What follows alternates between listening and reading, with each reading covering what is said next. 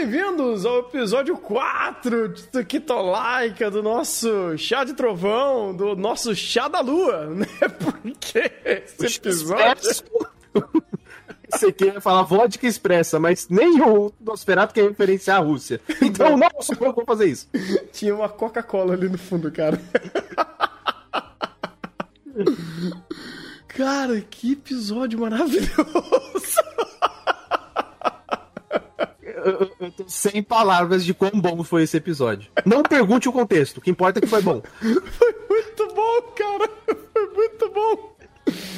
Cara, se a gente começar a ver. É, nossa, eu falar Tetcop, meu Deus, para, não, não merece a referência. Não esquece. merece, esquece. Se a gente for ver uh, Tsukito Laika desta forma, ele funciona de uma forma tão incrível, porque todos os absurdos uh, de contexto eles acabam agregando numa experiência sarcástica sobre Tsukito Laika, onde tudo começa a ser maravilhoso de ser assistido. Você começa a entender um outro subcontexto que existe na obra dos adolescentes japoneses no meio da União Soviética, numa base militar, falando sobre dramas adolescentes num contexto militar. Só que não tem nada a ver uma coisa com a outra. Tudo, toda a roupagem aqui em Tsukito Laika não representa o texto, porque o texto, se você colocar numa roupagem de Slice of Life, comédia uh, romântica, de dois uh, protagonistas japoneses numa escola japonesa uh, dos dias atuais, encaixa perfeitamente. Tanto que o tom da, da forma que eles interagem é isso, sabe?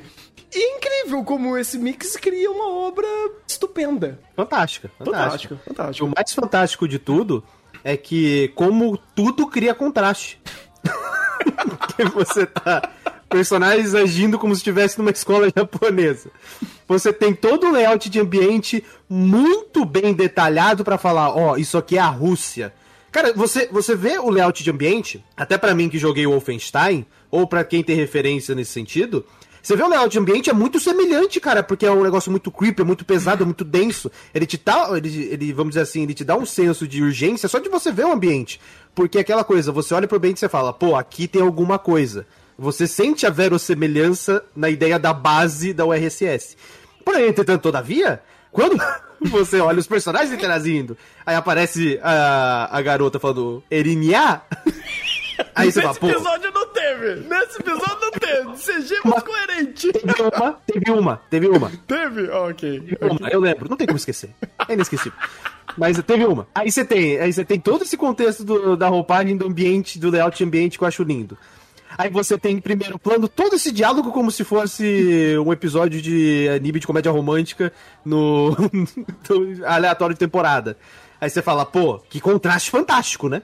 Aí você pensa, pô, não pode superar. Pode, porque aí ele vai e pega toda a parte sonora e fala: Não, isso aqui é americano. Toma um jazz, não é o suficiente, vamos ocidentalizar mais. Toma essa música que saiu direto do Reino Unido, que tá tocando num bar de jazz na Rússia, onde ninguém pode falar sobre Reino Unido, ouvindo música e com pôster de Reino Unido e norte-americano. Eu acho, eu acho incrível. Porque isso aqui é, é um contraste ambulante. E é fantástico ver como eles se preocupam com a ideia de que, pô, você não pode falar sobre Reino Unido aqui dentro. A porrada de um pôster. Basicamente todos os pôsteres ocidentais, nenhum russo. Na verdade tem, tem, tem, sim. Tem pôster russo. Logo nas primeiras cenas aparece alguns pôsteres que estão escritos em russo, se eu não me engano, até cerveja ali tá escrito em russo. Só que depois, ao longo do diálogo, os pôsteres que estão atrás dos personagens, ó, quem tá vendo aqui na gravação da, da, da live tá vendo que tem muito pôsteres russos, inclusive, tipo, até um com um punho fechado, com um, um, uma parte vermelha no fundo. Nada Mas, sugestiva. Transição de cena hot dog, Coca-Cola. ali o que, um das, desses que você falou tá escrito beer, cerveja. Ah, é, então, eu não sei se é, é isso mesmo, ou ele tá meio que. Não, parece beer, olha. Não, pare, é, parece, mas eu não sei se é. Aí eu não sou russo. Não, é beleza. Vou dar o benefício da dúvida. É, transição de cena Coca-Cola. Vamos equilibrar, vamos equilibrar. Não, é, pois é. Não, por, isso que eu tô falando, cara. Por, beleza, vamos dar o benefício da dúvida sobre o, o Beer que tá ali, mas beleza, a transição de cena tem o quê? Um, um hot dog Coca-Cola. Tipo, você, porra, velho. Ou melhor, algo que não precisa nem fazer muito esforço. O pôster da lua escrito Moon.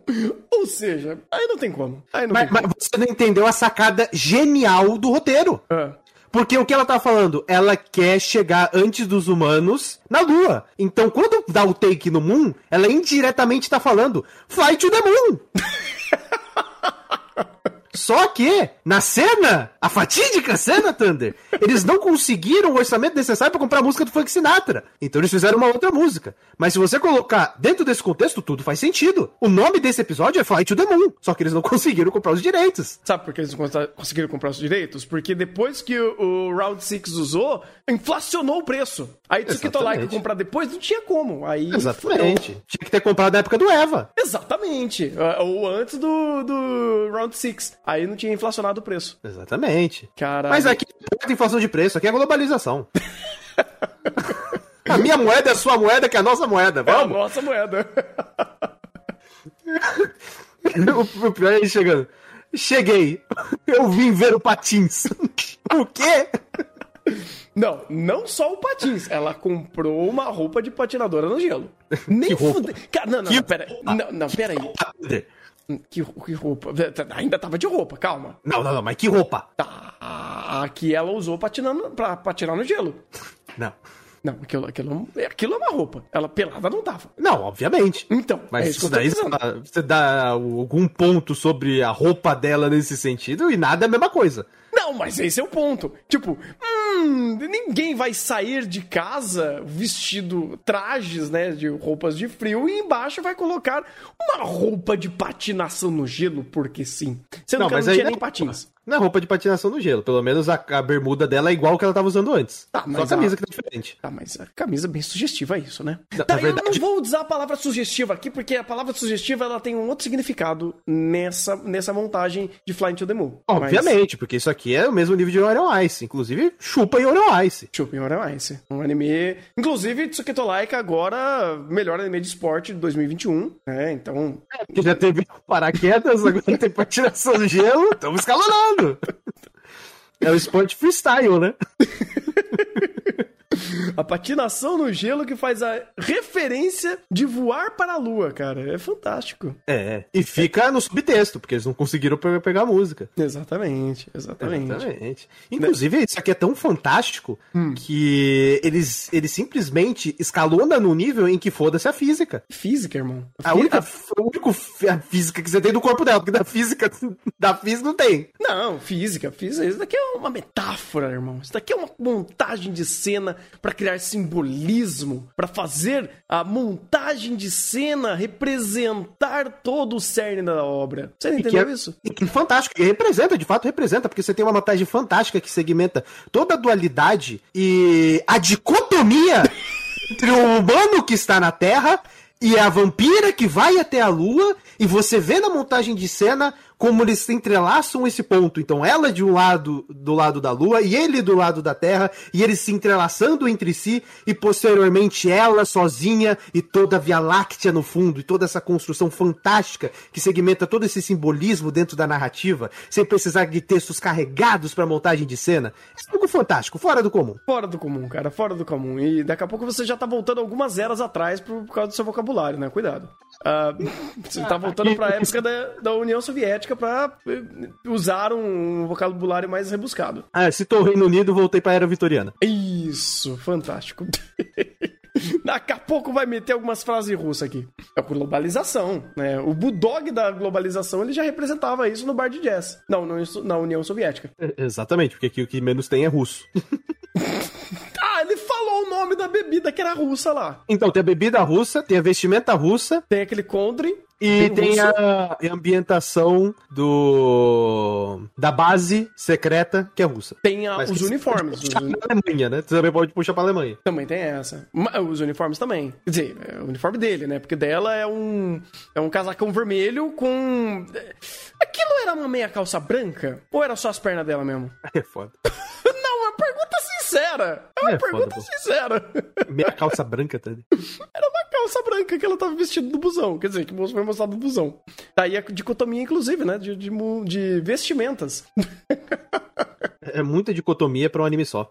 Não, é um anime complexo, cara. Exatamente, o tanto de contraste que ele coloca, o, o quanto de contrapontos ele coloca na questão visual, na questão sonora. É um anime, assim, completamente globalizado e que introduz no seu texto e subtexto toda a crítica que ele quer colocar à, à Rússia durante esse período, a RSS no, nesse período, e segmenta isso pelo subtexto, por, pela ideia do protagonista, que ele é vítima do sistema, porque olha, ele foi contra o superior ele se lascou, por isso que ele não conseguiu viajar antes da vampira para a lua. Aí você tem todo o contexto de incluir uma trilha sonora jazz, contrapondo toda a narrativa que é estabelecida na Rússia.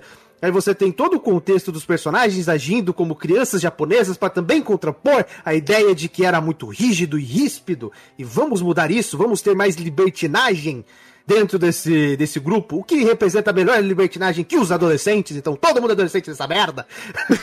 e quem é velho vai morrer com ataque do coração, e não foi o Kira.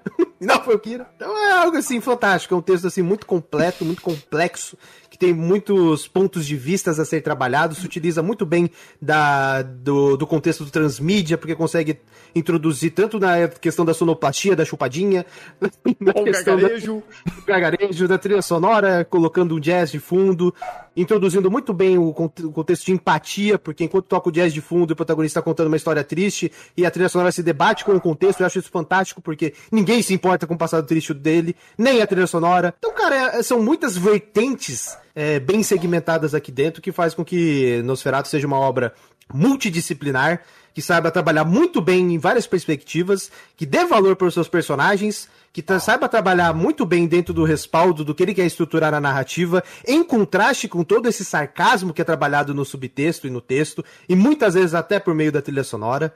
Então, cara, Nosferatu é uma obra fantástica, assim, um 10 de 10, vai concorrer a melhor do ano é, com muitos pontos de vista a ser trabalhados. Independente do ponto de vista que você tenha com uma obra como essa, é, sempre vai sair algo positivo. E eu acho isso fantástico porque é uma obra assim que ensina como trabalhar o contexto de guerra. É, é incrível como ele consegue tirar o melhor desse sentido. É, faz até parecer com que obras como o próprio Túmulo dos Vagalumes seja literalmente um túmulo, né? Porque foi completamente ultrapassada por, por Nosferatu. Consegue também contextualizar o vampiro. E o vampiro, dentro desse contexto, é muito complexo, porque a, a, a narrativa trabalha num âmbito realista tão realista quanto os adolescentes japoneses. Isso é incrível, porque ele ainda coloca o vampiro inclui dentro desse ponto.